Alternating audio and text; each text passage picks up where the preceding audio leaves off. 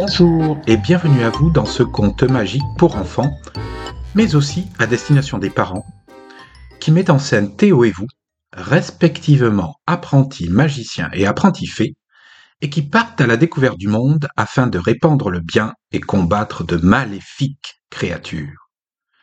Durant la saison 1, à chaque épisode, Théo et vous parcourent l'alphabet en mettant en valeur une lettre qui utilise des mots peu usités de la langue française. Durant la saison 2, à chaque épisode, Théo et vous visitent un pays afin de le libérer de forces maléfiques. Durant la saison 3, Théo et vous auront l'occasion de monter leur propre école de magie. Intéressés? Allons-y Saison 1, épisode 2 de Théo et vous, le spectacle de magie. Pour ce deuxième épisode, l'emploi volontaire de mots peu usités, voire oubliés et commençant par la lettre B, perdu çà et là dans le texte, nous montre la richesse de notre langue. Vous trouverez aussi quelques références musicales si vous prêtez bien l'oreille. Résumé de l'épisode précédent.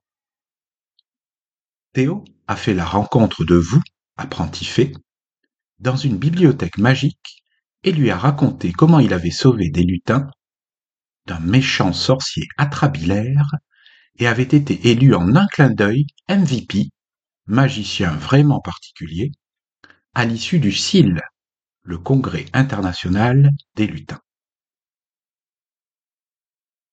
Vous et Théo passez maintenant le plus clair de leur temps ensemble et bagueudodez régulièrement de Soremeul à Yongsan. Un jour, Théo lui fit une offre que vous ne pouvez pas refuser. Participer au spectacle de magie sur lequel il travaillait. Vous était fasciné par les talents de Théo, et elle décida que c'était une excellente idée que de l'aider. Ensemble, ils passèrent de nombreuses heures à répéter et à préparer le spectacle. Était très habile, et elle apprit très vite les différents tours de magie que Théo lui enseignait.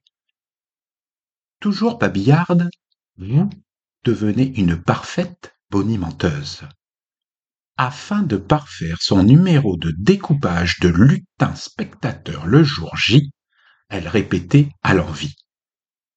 Si si si s'ensuit, si si si près suit sans scier, alors si sans si si.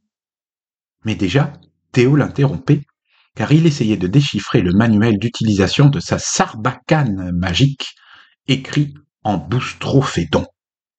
Ça commençait par Voilà que t'arrives. Mais ensuite, c'était écrit de droite à gauche. C'est trop, c'était trop difficile. Alors finalement, Théo, malgré l'aide de vous, décida qu'il allait simplement souffler légèrement dans l'accessoire en espérant que des lapins en sortiraient. Il n'y a pas à barguigner, dit-il fièrement. Quant à vous, histoire de s'entraîner, elle avait repris son activité de découpage de sa poupée de cellophane cheveux chinois. Avec toutes ses entailles, elle avait bien besoin d'un sparadrap. Le jour du grand spectacle approchait, mais beaucoup de détails devaient encore être réglés. D'abord, Mille brimborions jonchaient le sol. Il fallait s'en débarrasser. Oui, mais comment? Les belluaires étaient déjà fort occupés à décupler le pouvoir des animaux magiques qui allaient être mis en lumière le soir même. Alors une idée géniale. Elle appela les lutins avec son téléphone Starling et composa les trois étoiles pour joindre ses amis. En un clin d'œil, ils étaient tous là pour aider vous à ranger ce capharnaüm. Ensuite, vous se rendit compte qu'il manquait quelque chose pour rendre leur spectacle encore plus magique. Elle réfléchit un moment, puis demanda à Théo de l'aider à chercher dans la ville un ingrédient spécial dont elle avait besoin pour le tour le plus important du spectacle. Théo et vous se mirent en route, traversant les rues animées de Séoul. Ils cherchèrent dans les boutiques magiques, dans les marchés et même dans les parcs, mais ils ne trouvèrent pas ce dont ils avaient besoin. Finalement, ils arrivèrent devant une vieille boutique au coin d'une rue qui avait l'air abandonnée. se mit à chercher dans les rayons de la boutique, pendant que Théo examinait les étagères en bois. Soudain, Théo trouva une petite boîte dorée qui avait l'air très ancienne.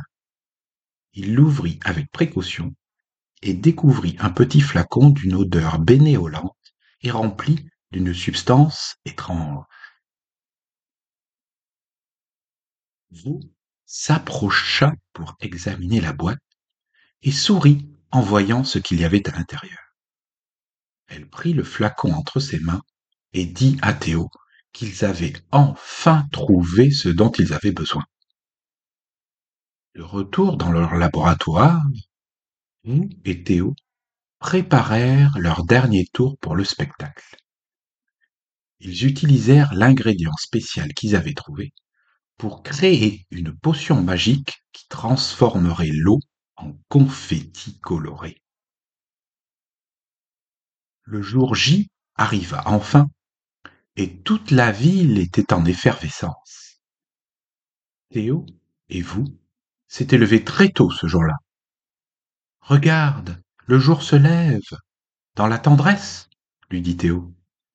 Déjà, les gens se pressaient pour obtenir un billet et assister au spectacle du soir de Théo et vous sous le grand Barnum installé à Gwangamun. Tout à coup, le trac fit coucou dans la loge. Oh, maman, quelle tour de vide cette horloge, dit vous. Allez, les enfants, vous avez promis un grand spectacle de magie. C'est votre tour maintenant, répondit l'intéressé.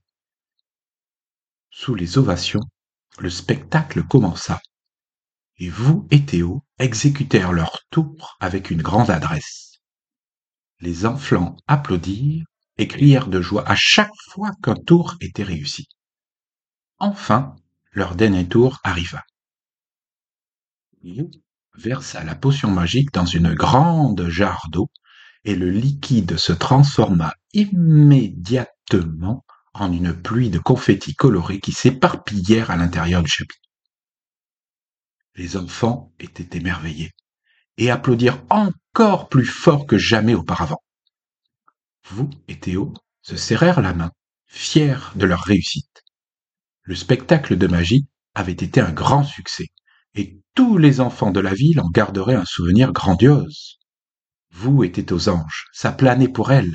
Elle était très fière d'avoir pu aider Théo à réaliser son rêve. Après le spectacle, Théo invita vous à devenir son assistante permanente. Et vous accepta avec joie. Ensemble, ils allaient voyager dans tout le pays, proposant des spectacles de magie encore plus époustouflants les uns que les autres.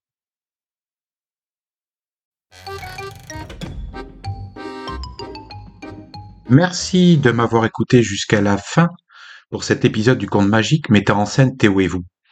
Merci aussi à la plateforme pixabay.com et aux auteurs pour les crédits musiques, notamment Sound Gallery By.